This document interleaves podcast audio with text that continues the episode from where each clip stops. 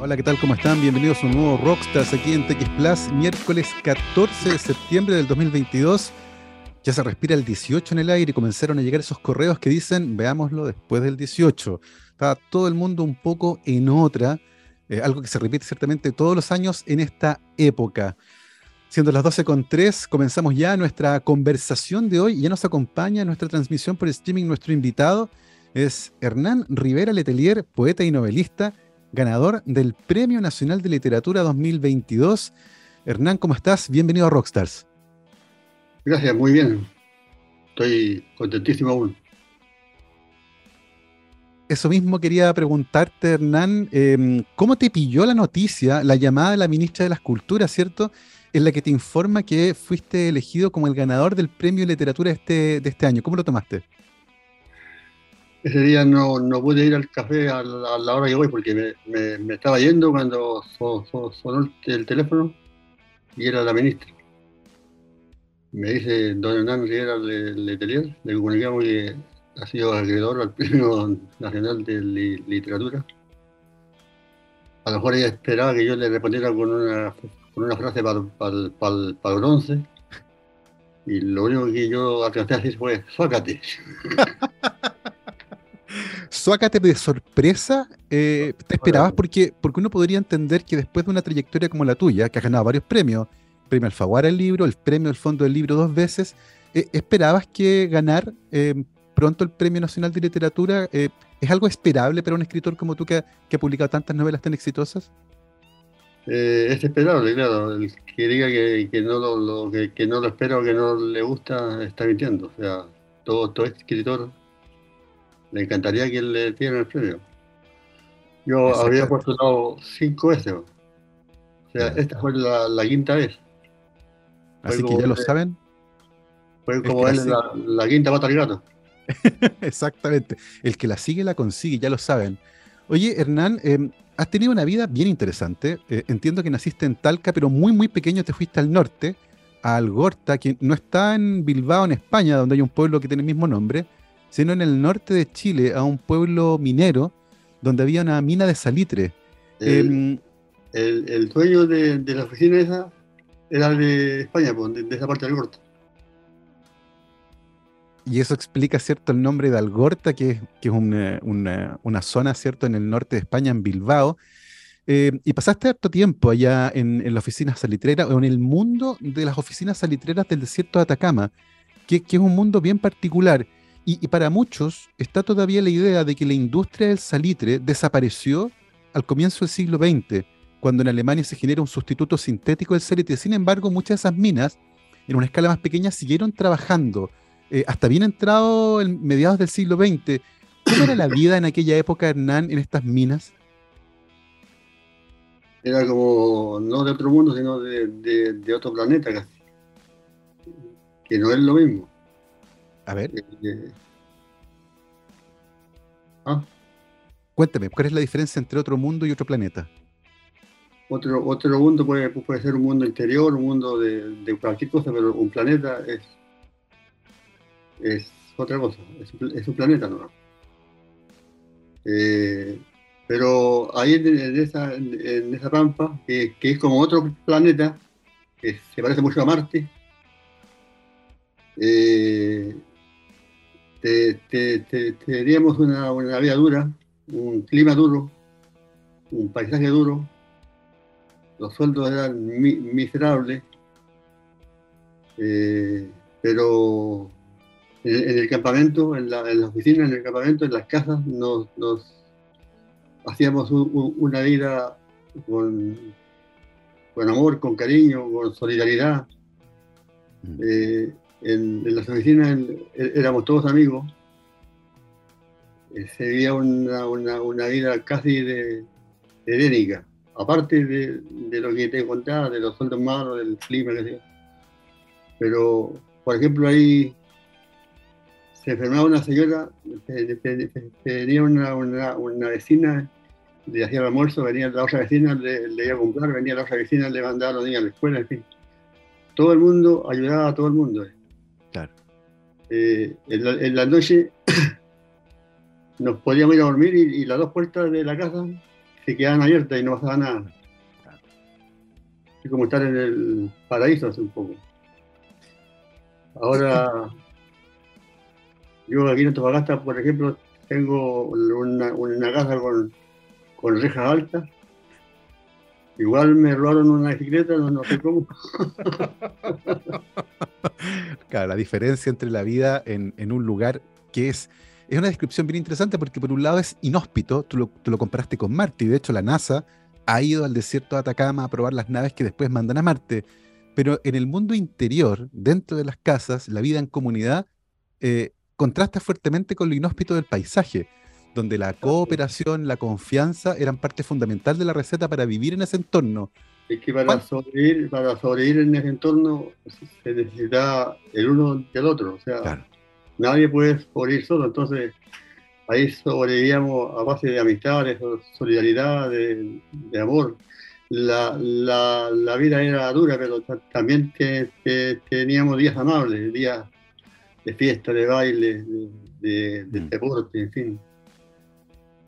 Hernán, ¿cuánto, ¿cuánto de los elementos que habitualmente asociamos con el desierto, eh, con la soledad, lo inhóspito, lo seco, a veces también con el cielo, que es un cielo bien particular, el cielo nocturno en el desierto, eh, es inevitable, ¿cierto?, encontrar esos elementos en tu obra, en los relatos, en las temáticas. Pero ¿cuánta inspiración, cuántas ganas de escribir vienen desde esa vida en el desierto? Todas las ganas, todas, todas, todas las ganas. Yo llevo 22 novelas escritas, donde me, salió de, de, la pampa como en cinco novelas nuevas las, las son todas en La Pampa, es que hay mucho que describir, hay que contar. Por ejemplo, tú, tú decías sobre los cielos. E, es, un espectáculo cósmico increíble ver los cielos en la noche en La Pampa. Tanto así que yo escribí un libro que se llama El hombre que miraba al cielo y empieza en Antofagasta y termina en San Pedro, San Pedro de Atacama de, de, donde se ven los, cielos más diáfanos del planeta. Eh, hay, que, hay que contar también sobre el silencio, sobre la soledad del paisaje. Sí, de hecho hay, un, hay uno de tus libros, el romance del duende que, que me escribe las novelas, que parte así.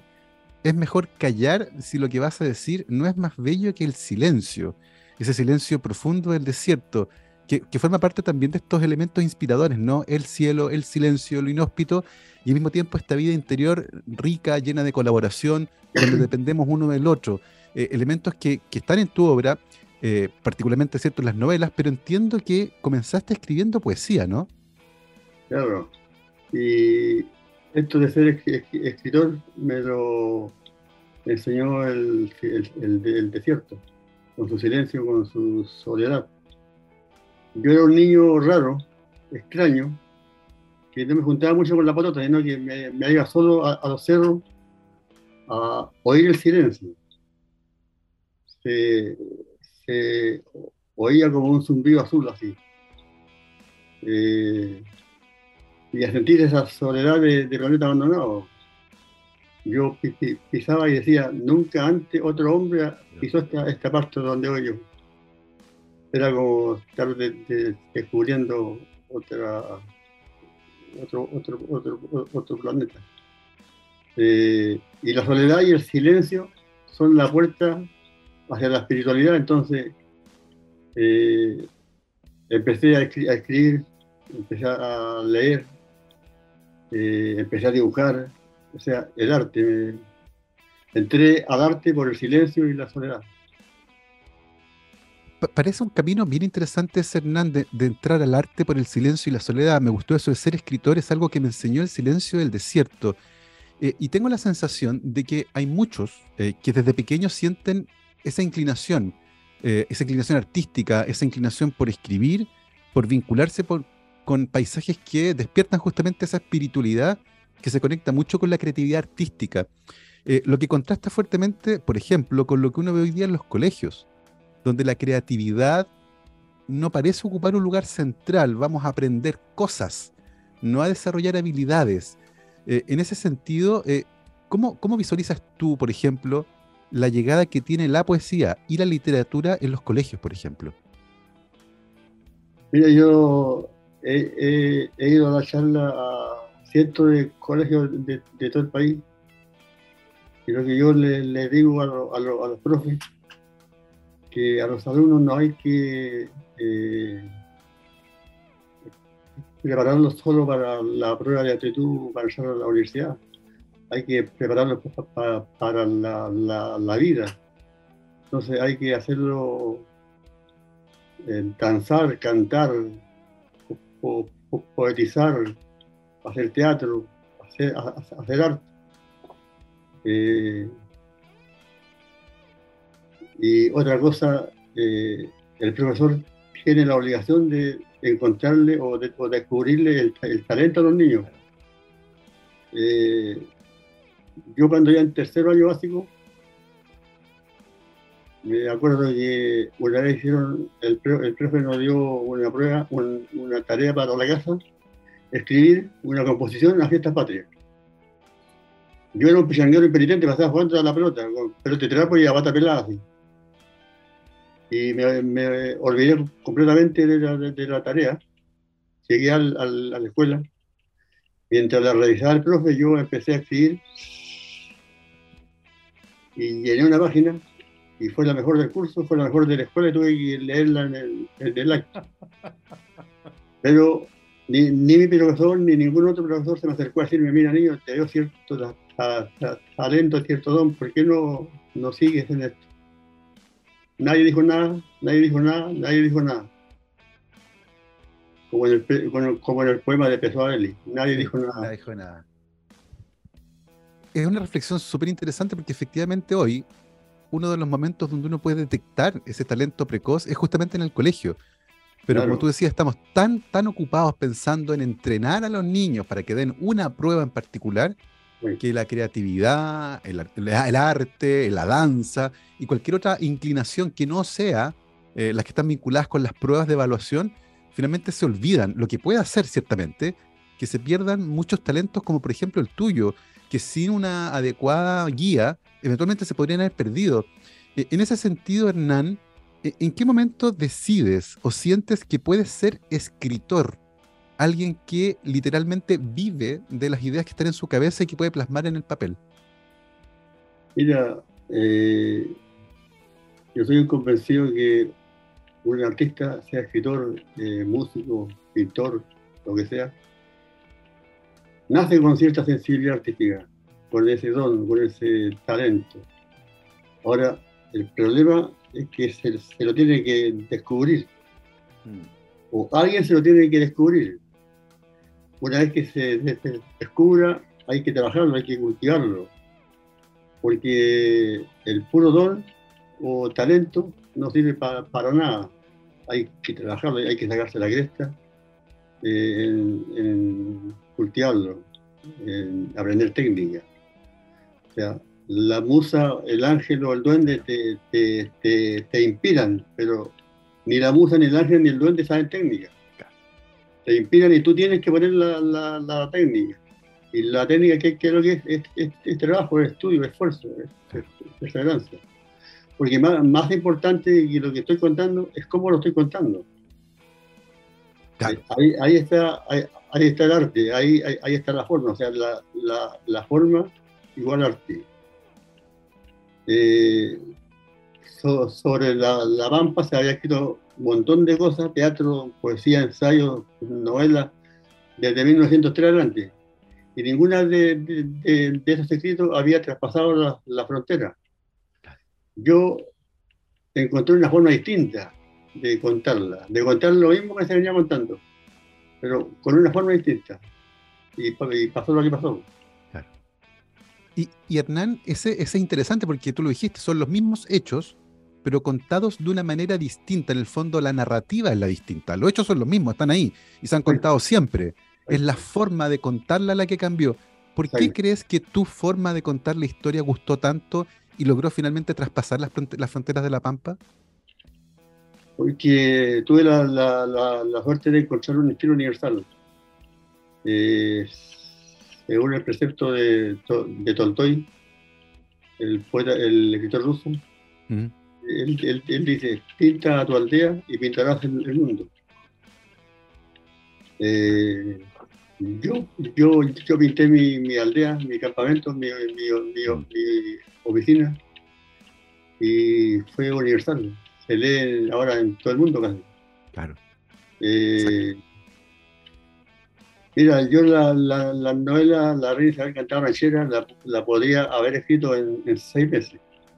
Porque todo lo que cuento ahí lo, lo viví, o lo vi, o me, me lo contaron. Pero estaba todo en la, en la cabeza en cuatro meses estaba lista, pero en, buscarle la, forma, en, buscarle el lenguaje, el estilo, me demoré cuatro años. ¡Wow! Claro.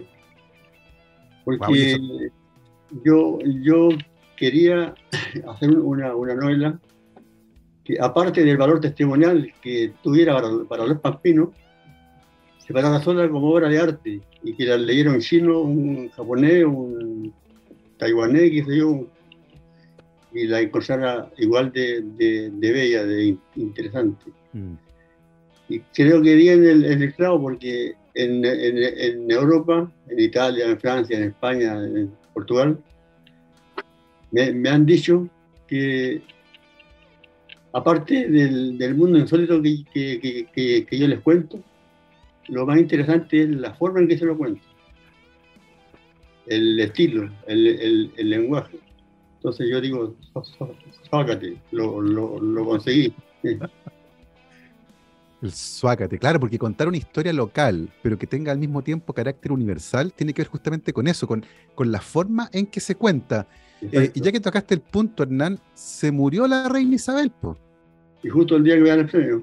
Y justo el día que le dan el premio. ¿Qué más coincidencia esa? Esa fue tu primera novela, ¿no? en, publicada el año 94, La Reina Isabel cantaba rancheras, una novela que además fue premiada con el premio El Fondo del Libro eh, y que marca este punto en el que eh, decides dedicarte de manera profesional a la escritura. Luego de un trabajo que tú lo dijiste, eh, la escritura fue fácil, podría haber sido en meses, pero pulir esa obra para que tuviera un carácter universal tomó cuatro años. ¿cómo, ¿Cómo evalúas a la distancia, en perspectiva, esa primera novela, La Reina Isabel cantaba rancheras? Mira, yo antes de, la reina Isabel escribí poesía durante 15 años. Después de, la poesía para hacer cuentos. Empecé a fijarme que mis poemas me, salían muy anecdóticos y con finales como, como vuelta de tuerca. Entonces, un, día hice el, experimento de, de escribirlo hacia el lado tú sabes que los poemas se queden hacia, abajo. Claro. Yo lo quería hacia, hacia, hacia, el lado. Y como cuento corto, tenía mucho más fuerza que como poema. Entonces empecé a, escribir hacia, el lado. Yo pensaba que nunca iba a poder escribir una, una novela porque yo, yo, yo decía las novelas para los tontos. Yo, para, mí era la, poesía, o sea, un, un, un mundo en un verso. Después me di cuenta que escribí 15 años y nunca escribí un poema sobre la pampa. Porque no, no, no, no podía, no, pensaba que la inmensidad de la pampa no me caía en los poemas. Cuando descubrí la prosa, dije, aquí está, aquí está lo mío.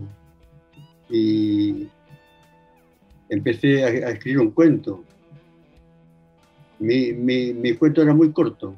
Un, día de vuelta de, la mina, me venía acordando de un caso que me contó un viejo en la mina y dije, aquí hay, hay, hay un cuento largo, de unas 20 páginas, como mínimo.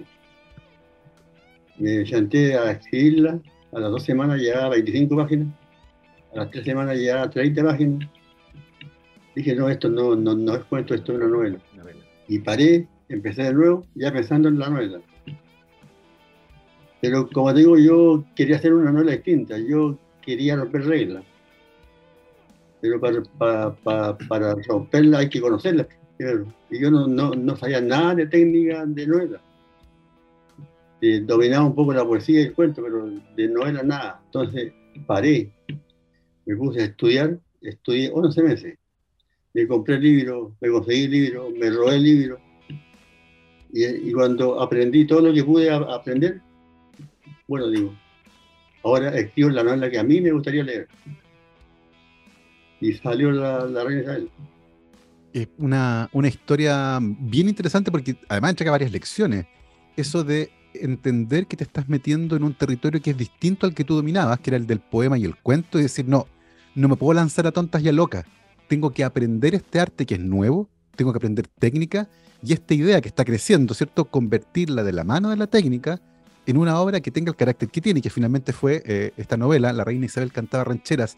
Eh, hay un proceso ahí, Hernán, que, que puede ser bien complejo y es tener en tus manos el manuscrito, eh, estar convencido de que es bueno, de que es una gran novela, pero luego hay que convertirlo en un libro, algo que uno rara vez puede hacer solo, uno puede, puede imprimir 100 copias, 500 copias, 1000 copias. Ahí hay que, hay que meterse con una editorial. ¿Cómo fue el proceso de convertir el manuscrito de la Reina Isabel Cantada Rancheras en un libro que pudiera ser conocido primero en todo Chile y luego en el resto del mundo? Mira, eso fue, como, como de, cuento de hadas. Empiezo por el principio. Eh, yo, yo llegaba a las tres cuartas partes de la novela lista hecha y aparece el concurso del Consejo Nacional del Libro y la, Lectura. En 1900, o sea, en el en 1993, bajo el, gobierno de Erwin. El mejor concurso que se había hecho en Chile con el mejor premio en, plata. Y yo ya aparece esto en los diarios el llamado al, concurso, como en mayo, ponte tú, y, había plazo hasta, hasta julio. Daban dos meses. Dos meses, chuta. Yo me quise apurar porque yo estaba esperando un concurso así. Eh, y, me, me, me, quise apurar.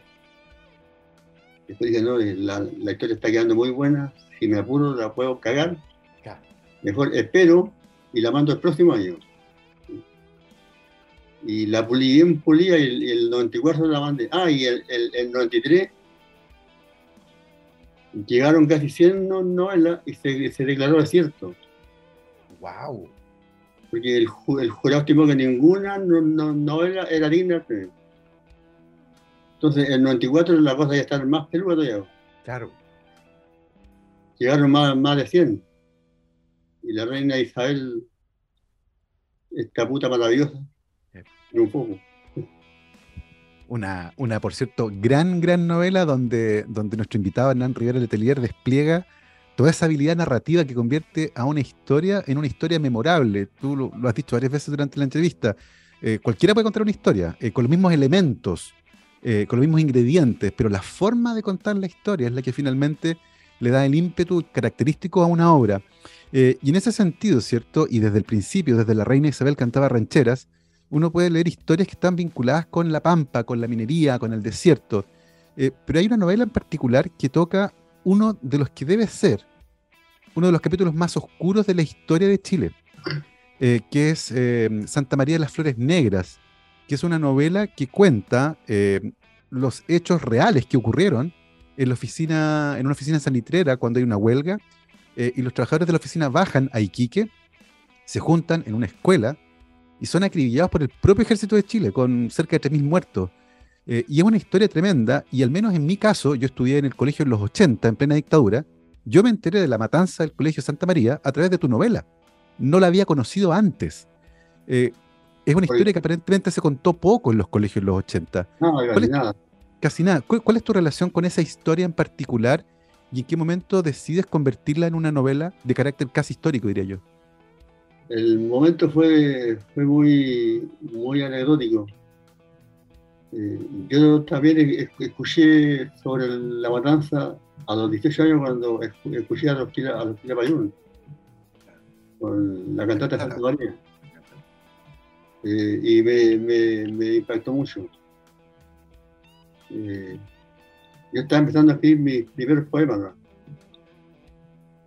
pero cuando me dediqué a la, a la, novela, yo intuía que tenía que hacer la novela de la matanza, desde el principio. escribí La Reina Isabel, escribí el, el, himno del ángel, la Fata Morgana, trenes se el purgatorio, y publico los trenes se el purgatorio, y me, y me, invitan a una feria del libro en, en Calama, un primero de mayo no, me, no me acuerdo si es 96 o, o, 97. Y voy a la feria y el, en la feria estaba en la plaza, en, en, una esquina de la plaza. Y en la otra plaza, donde está, en la, en, la otra esquina donde está el, el, kiosco de la música, había una concentración de obreros celebrando el, o conmemorando el día del, del trabajo. Y me invitan a decir unas palabras a, los obreros, subo al, kiosco y nunca yo había dado un discurso de político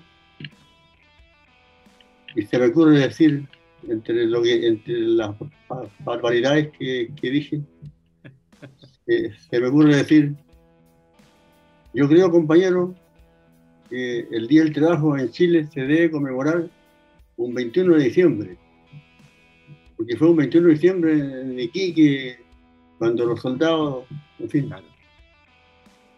Y fue un aplauso eh, escandalosamente y me apareció el, político que llevamos todos dentro.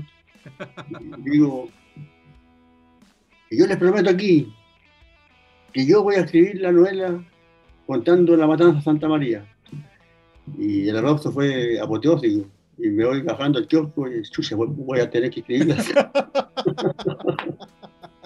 en el problema que me metí. Claro, llegué a la, a, la, casa, empecé, bueno, a apuntar cosas, eh, testimonio, eh, me conseguí libros de historia, fui a la biblioteca. En aquel tiempo todavía no estaba la internet muy, eh, y cuando tuve todos los, antecedentes que pude conseguir en el computador, al, lado del, computador, me senté a escribir y no pude. No, no, no, no encontraba la imagen para empezar la historia. La imagen o el diálogo o la, o la frase no la encontraba. recuerdo que era enero, y habían dos eh, problemas. No encontraba la, imagen del, comienzo y era una novela que, ¿cómo hacer una, una novela que, que los lectores ya, ya saben el final? Claro. E, e, era un, un problema técnico. Entonces, lo que solucioné antes fue el problema técnico. Dije, para que el lector no se salte las páginas y quiera ver el final, voy a tener que inventar unos personajes que se hagan entrañables al lector, que lo acompañen en toda la, marcha hasta aquí y que, se, y que se hagan amigos de, los, de los personajes. Cosa que cuando empiecen a morir realmente lo sientan. Porque no es lo mismo que te cuente que en aquí hubo una matanza con 3.000 muertos, a que en esa matanza haya caído tu, tu papá, tu, tu, hijo, tu hermano, qué sé yo. Bueno, el, primero que cae en la trampa fui yo. Cuando llegué al, capítulo de, de, la matanza, las lágrimas saltaban todas. Ese capítulo lo, lo, realicé como 20 veces. Y las 20 veces saltaban las lágrimas. Ahora, ¿cómo fue que escribí la, la, primera escena? Estaba en el, en el balcón un día, en, mi, en, casa, enero, como te recién, íbamos a ir de vacaciones a la, a Serena, ya habíamos arrendado una casa, y yo estoy en el balcón dos semanas pensando en cómo, en qué, en qué, imagen empezar la, la, historia. Y no me salía. Estoy en el balcón y, me, pongo a observar el, vuelo de jotes. Y de pronto, ¡pah! los jotes, símbolo de muerte. Me, me, me senté al computador y puse eh, como es, se olvidó el, el, comienzo. Espérame. Vamos. A ver. Estamos, estamos buscando el comienzo de Santa María de las Flores Negras, esta novela publicada en 1997 por Hernán Rivera Letelier, donde justamente eh, comenta, eh, cuenta la historia de la matanza de la Escuela Santa María en Iquique, donde unas 3.000 personas, entre hombres, mujeres y niños, fueron masacrados por el ejército de Chile, cuando estaban protestando por mejores condiciones de vida y laborales en justamente las oficinas salitreras que estaban funcionando en el interior del país. Eh, una historia oscura que es contada de manera magistral en esta novela por nuestro invitado Hernán Rivera Letelier, Premio Nacional de Literatura 2022, y que ahora de hecho nos va, a leer como parte de la novela. Comienzo a ver los jotes que circulaban en el, cielo, como, como manchas negras,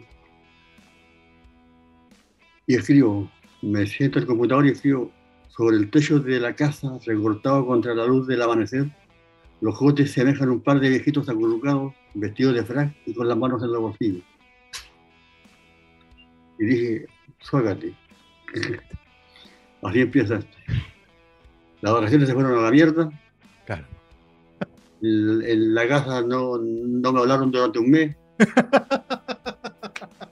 y el perro me, me, movía la cola. La, cola bueno. Pues, pero creo que valió la pena. Valió la pena, de todas maneras. Oye, Hernán, eh, pasa eso, ¿cierto? Eh, cuando te atrapa la inspiración, cuando llega esa idea, que es como una pieza de rompecabezas que completa el panorama que tú tienes en tu cabeza, te atrapa y no te suelta, ¿no? Claro, o sea, le encontráis el hilo y te va y te va y te va y te va y te va. Eh, pero también hay que, hay que dejar que los personajes fluyan, no empujarlo, no obligarlo a hacer ni a decir nada que digan lo que quieran, que, que vayan para donde vayan. Uno lo, sigue, ¿no? Es interesante porque yo, yo soy de, los que eh, empiezan a, escribir, invento los, los, personajes, pero le doy vida, o sea, le doy el, el, libre. Porque yo, yo me siento con, una, con, una idea en, en nebulosa. Eh, más o menos sé para, para, dónde voy, pero no sé eh, qué es lo que me va a, ocurrir. Entonces, es como el, el, Colón cuando se lanzó al mar en, busca de, de, la, de, la, ruta a las Indias. Si llego a las Indias, es una novela que está lograda. Pero si me pierdo en, mi, en, mitad de viaje y, y los personajes se toman el barco y nos perdemos, y descubrimos América, esa es la gran novela. Interesantísimo, porque finalmente los, los personajes adquieren vida propia y tú los dejas ir. Eh, los llevas un poquito y luego, luego se van solos. Eh, y, es re interesante porque ahí eh, hay un trabajo de no forzar la historia, de no querer llevarla donde uno originalmente la quería llevar. Hay que ceder en el fondo un poco lo que ocurre con los personajes. Para, para descubrir América. Claro, porque si no vaya a descubrir otra cosa que no es América, que a lo mejor no era tan entretenida. Va a llegar a, la, gente aquí donde, donde empezaste a ir. Claro, donde, donde, ya, donde ya había gente, habían llegado otros, no, no, es algo novedoso. Qué, qué, interesante el consejo. Oye, están, espero que estén anotando los consejos de, de nuestro invitado. Eh, Hernán, hay una cosa que es bien, bien divertida, que yo leí una entrevista tuya hace poco, donde decías que tú no merecías el premio, pero tu duende y tu obra sí. Háblanos, por favor, de este duende. Claro. Eh, primero tengo que eh, disculparme con, con, usted, porque el, el, Parkinson me está afectando mucho el habla, el hablamiento, entonces, si no entienden bien. Se entiende perfecto hasta ahora. Eh, ¿Cuál era la pregunta? Eh, que en una entrevista reciente dijiste que el premio no era para ti, era para tu obra y para tu duende, el que te escribe. Háblanos de este duende, por favor. Eh, cuando apareció la, la reina Isabel Cantada Ranchera en Santiago, se corría la bulla de que yo no, no, no escribía la, la, la novela. Me, la escribieron y yo puse la cara, no no le entraba en la cabeza a, los tipos de que un obrero, sin, sin estudios, sin, sin título, pudiera escribir como, como estaba escrita la, novela. Entonces se me ocurrió eh, contestarle con, con, un libro, Romance del Donde que me escribe la novela. Hay un donde que me la escribe, o por lo menos me escribe en las mejores páginas. Entonces, de ahí empecé con mi duende pero mi, mi, mi, mi duende es, la, la, la, inspiración. Este, Federico García Lorca en, 1930 dio una, una charla y dijo que había tres clases de artistas. Los que tenían musa, los que tenían ángel y los que tenían duende. Que la musa te, dictaba, el ángel te obsequiaba y al duende había que peleárselo. Y yo te peleo cada página, yo te peleo cada línea, cada párrafo, cada página, cada capítulo. Y lo que decía, y, lo que tienen duendes son los, artistas mejores. Me encanta ese concepto, el concepto de artista que nace en respuesta, es como un troleo máximo a, claro, a quienes veían eh, el libro, lo leían, miraban la cara y decían, no puede ser. No puede ser que esta persona haya escrito este libro, eh, lo, que, lo que muestra también eh, los muchos prejuicios que hay a veces en el mundo de la literatura, que, que, es bien interesante también como mundo, ciertamente. Em, Hernán, hay una progresión en la obra.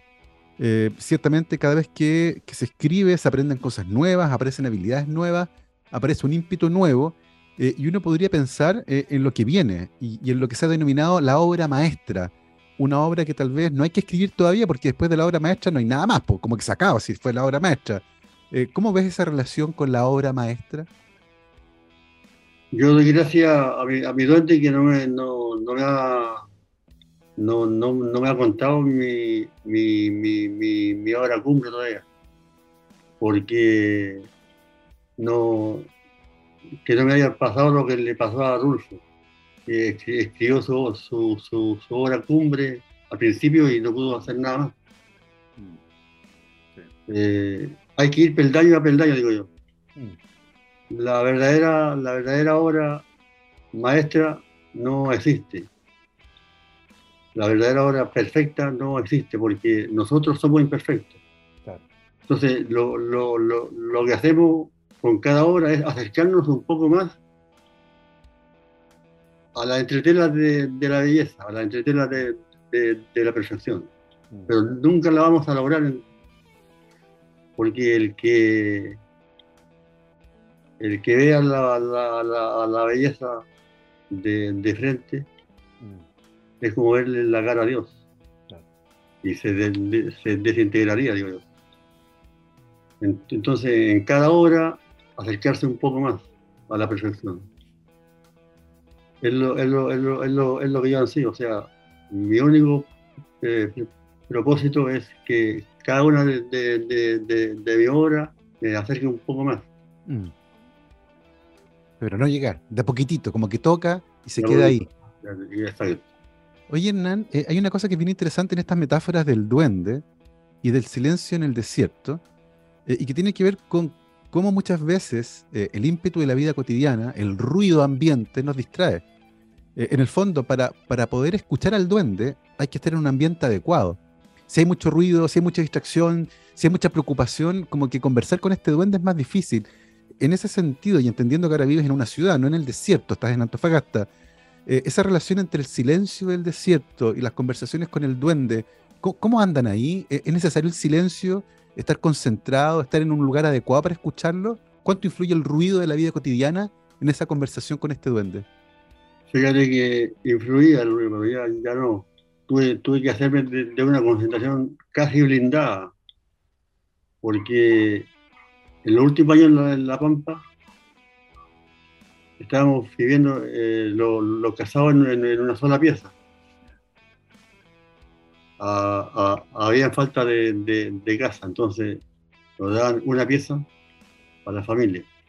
ahí teníamos todos los muebles, la cocina, la lavadora, la mesa, la cama. Entonces yo tenía una mesa chica donde, almorzábamos y yo escribía ahí. Al lado estaba la tele con los niños en tele y acá en la cocina con mi mujer haciendo el, almuerzo. Y yo al medio escribiendo. Entonces tuve que hacerme una concentración de, de, fierro. Ahora yo escribo, el, mundo se puede estar cayendo a pedazos y yo estoy concentradísimo. En, el café, por, por, ejemplo, a veces está la, la, media bulla y yo escribiendo tranquilamente. Un día se me acercó un, un, amigo, estaba escribiendo, estaba la sonajera, la, la, la, puyanga en el café porque Chile había ganado no, no, no sé a quién eh, en fútbol. Y todo el mundo comentaba gritaba, qué sé yo. Y se me acerca un, un amigo y yo estaba escribiendo y me dice, Don Hernán, ¿usted se puede concentrar con tanta bullanga? Siempre que venga un y me hable.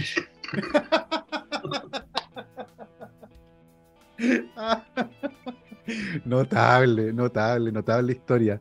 Oye, Hernán, son eh, un cuarto para la una, eh, la hora en la que habíamos eh, convenido terminar la entrevista. Ha sido una, una conversación muy, muy agradable, un paseo por toda tu trayectoria, por tu obra y queremos despedirte dando las gracias por habernos cedido un poco de tu tiempo para conversar y extendiendo las felicitaciones, por supuesto, de nuevo de toda la radio y nuestros auditores por este merecidísimo Premio Nacional de Literatura 2022 y nos quedamos pendientes de la siguiente obra que va a ser mejor que la anterior, pero no perfecta. Exacto. Hernán, eh, muchísimas gracias. No, muy, muchas gracias a ustedes por, por aguantarme y tenerme la paciencia. Nos encantado, ha sido un placer conversar contigo, Hernán. Muchas, muchas gracias. Nosotros nos vamos con una canción, pero volvemos para seguir comentando Bruce Springsteen, Dancing in the Dark. Volvemos.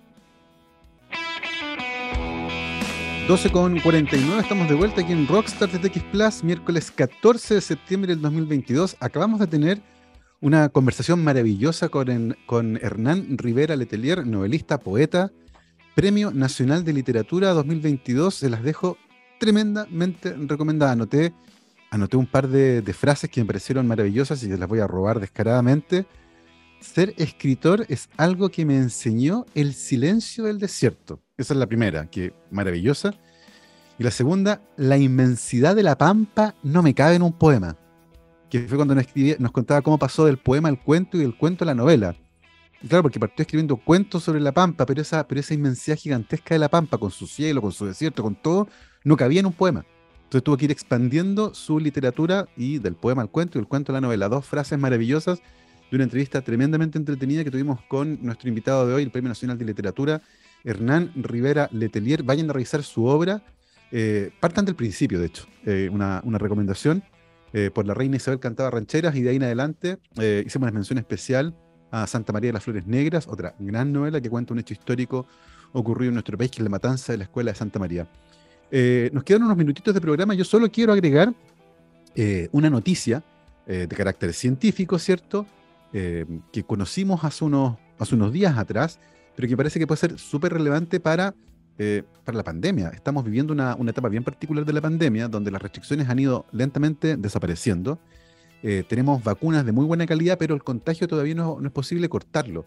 Y eso es porque nuestras vacunas, las que son inyectables en el brazo, producen un tipo de inmunidad que circula en la sangre basada en anticuerpos eh, inmunoglobulinas, de tipo G, eh, que son muy buenas para prevenir la enfermedad grave y la muerte por enfermedad, eh, pero no así el contagio, porque la ruta de entrada al virus es por el epitelio respiratorio, nariz, garganta, qué sé yo, y por lo tanto la inmunidad en las mucosas es la relevante. Desafortunadamente las vacunas que se inyectan en el brazo no confieren inmunidad en la mucosa respiratoria esa inmunidad depende de otro tipo de anticuerpos, son inmunoglobulinas de tipo A, eh, y no se producen ese tipo de anticuerpos con una vacuna inyectable.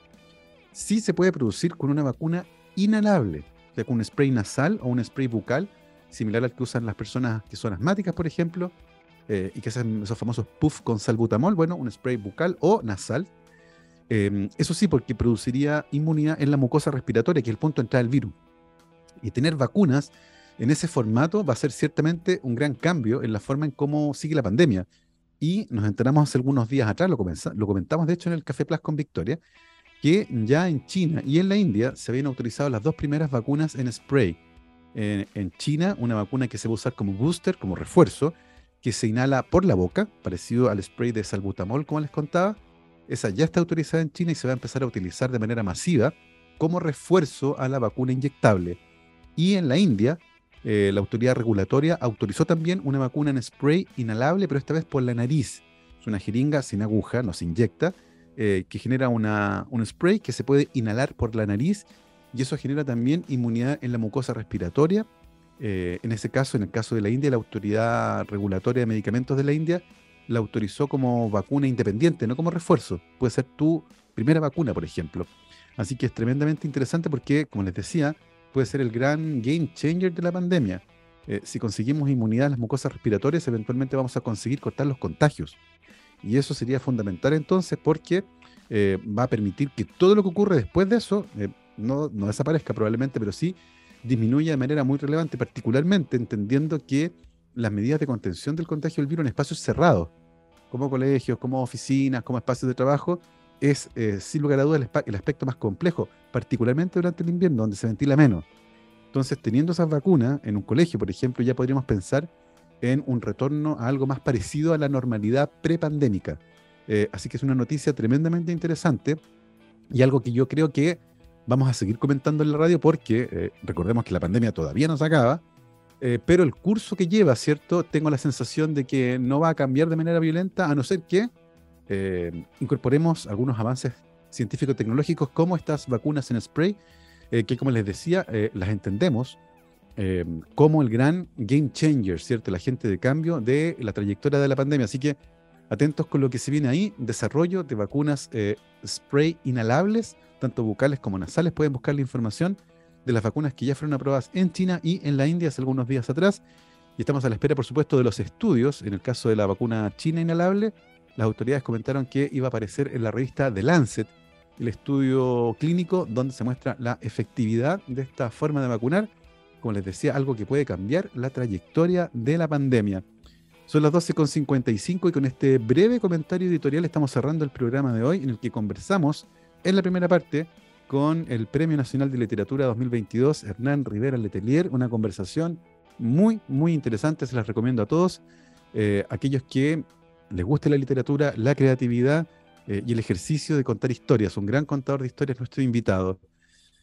Mi querido Gabriel, nos vamos con efeméride, porque el 14 de septiembre de 1983 nació Amy Winehouse en Londres, Reino Unido una de las voces más talentosas que hemos visto pasar, eh, una mujer compleja con una vida mm, bien interesante que ha sido caracterizada en varios documentales em, y que desafortunadamente fue encontrada muerta en su departamento el 23 de julio del 2011, cuando solo tenía 27 años, uniéndose a ese club maldito, ¿cierto?, de las figuras de la música que han muerto a esa edad.